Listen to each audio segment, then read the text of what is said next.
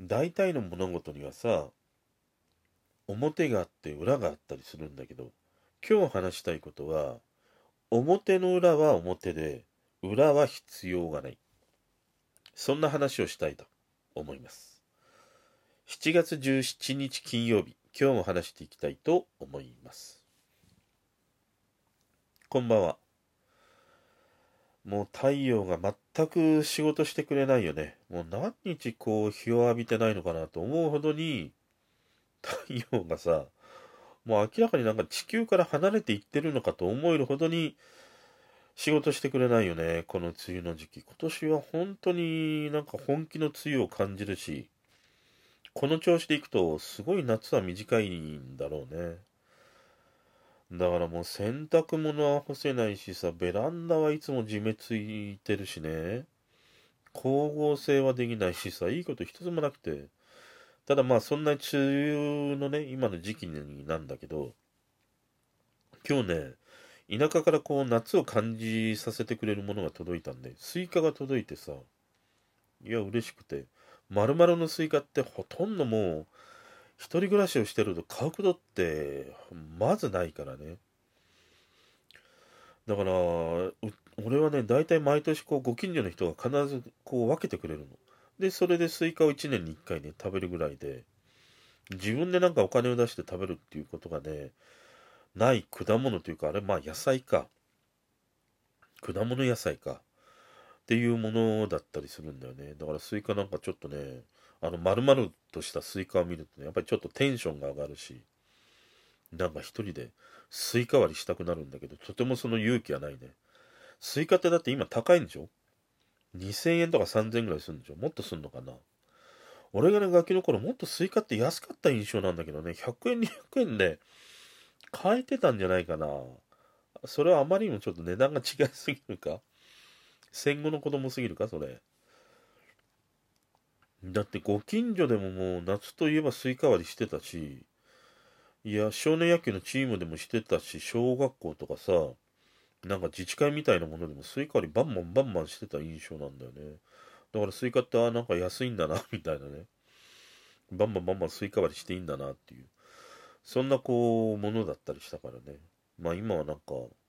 高いなと思って、とてもじゃないけどスイカ割りしようっていう気にはね、なれないんだけどさ。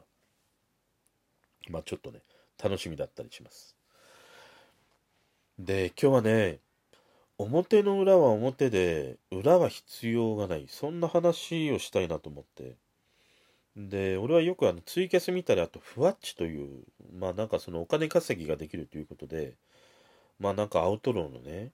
なんかこうやんちゃな感じの人たちがさ、集まるまあ配信サイトがあって、まあそこは時々見たりするんだよ。で、見てるとさ、まあ、最近っていうことではないんだけど、以前から少しずつね、ポツポツと見かけるようになったのが、あの、テレビで活躍されていた芸能人の人たちなんで、お笑いの方や、まあ、役者の方や、そういった方たちが、まあ、配信をされているんだよね。で、俺はそういう配信を見ると、ものすごくなんか残念に思うんだよ。で、その残念に思う理由は、やっぱり、テレビで見た時の面白さよね。テレビで見た時のあの輝きとは、ほど遠いほどの日常感なんだよ。リラックス感というのかな。もうタレパンダ状態だよ。本当にもう全身こう脱力感のままにね、配信しているような感じがあって、あまりのそのギャップにね、なんか残念に思うことの方が多いの。で、しかも面白くないしね、言ってしまうと。だからもしかしたらあれはファンの人たちにとっては、まあプライベートのね、ところが見れるからいいのかもしれないけれど、にしても、であればクローズドでね、そのファンの人たち限定でやればいいし、一般の俺たちみたいなね、視聴者が見れるようなところで、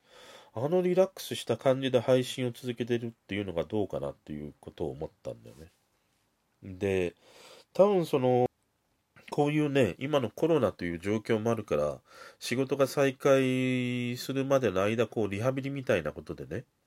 まあ、その自分の、えー、発信するものの、なんか練習の、こう、感じで始める方もいるだろうし、あとはまあその主戦場はさ、大手メディア、テレビやね、ああいったものから、まあ、ネットの方にね、移行しようって考えてる人もいるだろうし、あとはまあ、あと、趣味でっていう人もいるかもしれないね。ただまあ、いずれにしてもさ、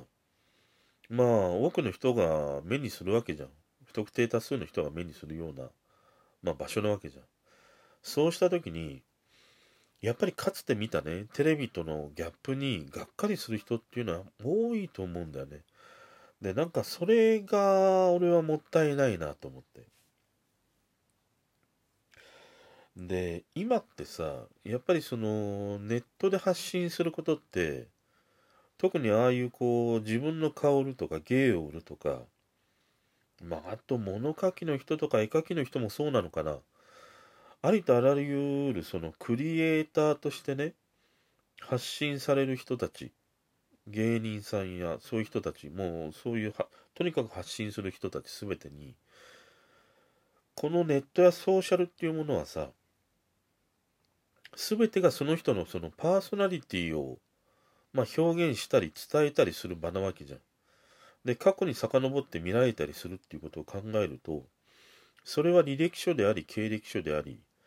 過去の作品集とかね、そういうことであるわけだよね。で、ああいう生配信みたいなことで言うとさ、あれはなんかもうオーディションじゃないかなっていうふうに捉えてもいいと思うんだよ。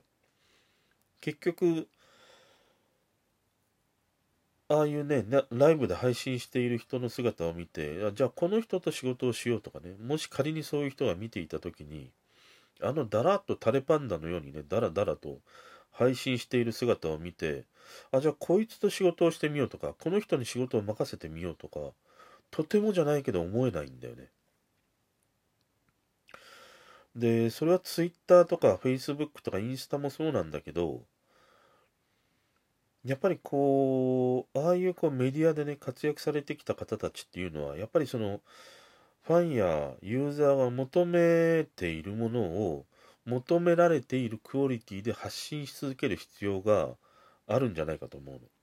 そう考えると、一番冒頭に言った言葉でね、裏がいらないんだよ。裏の顔はいらないの。裏の側面がいらないっていうのかな。だから、ずっとそのメディアに出ていた時の表の顔だけでいいんだよ。で、ネットに、ネットを始めたり、ネットをやるっていう上でも、ずっとその表の顔のまま演じる方がいいんじゃないかなってことを思うの。だから、表の裏は表だし、裏が必要がないっていうことなんだよね。で、そのネットやね、ソーシャルが、そういうその経歴やね、履歴書、過去の作品集として扱われる、まあ今だったりするならば、なおさら多分ね、テレビああいう大手メディアで、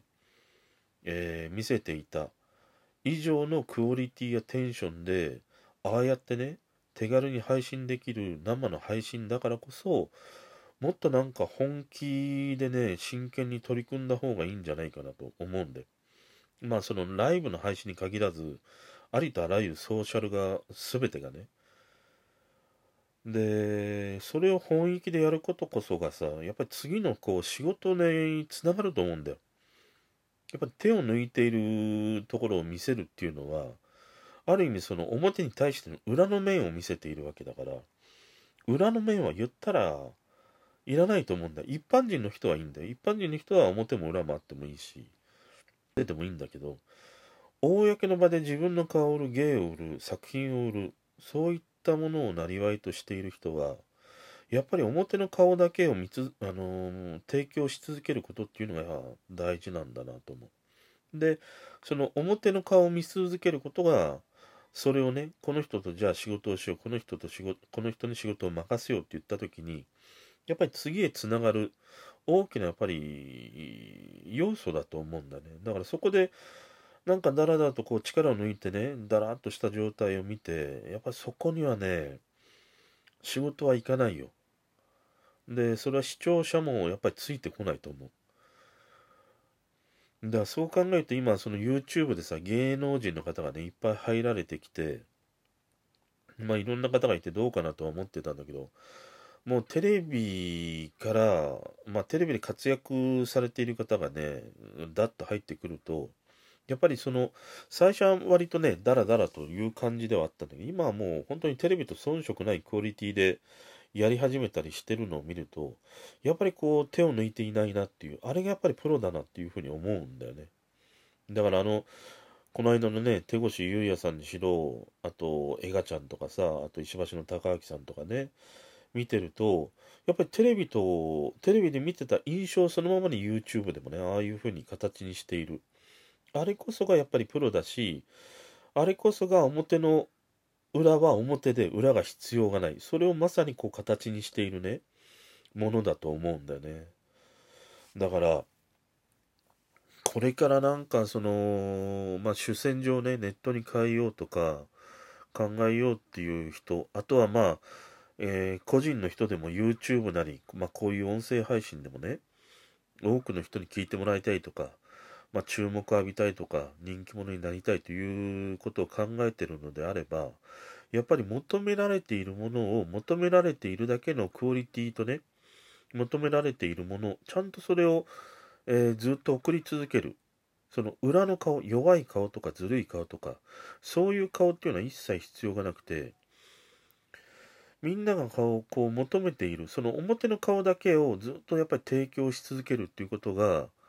やっぱ大事だし、それが多くの人の注目を浴びたりね、引きつける要素でもあるし、また仕事へね、つながっていくものじゃないかなっていうふうにね、思いました。まあ今日はね、表の裏は表で裏は必要がない。そんなことをね、えー思った。そういうお話でした。それでは。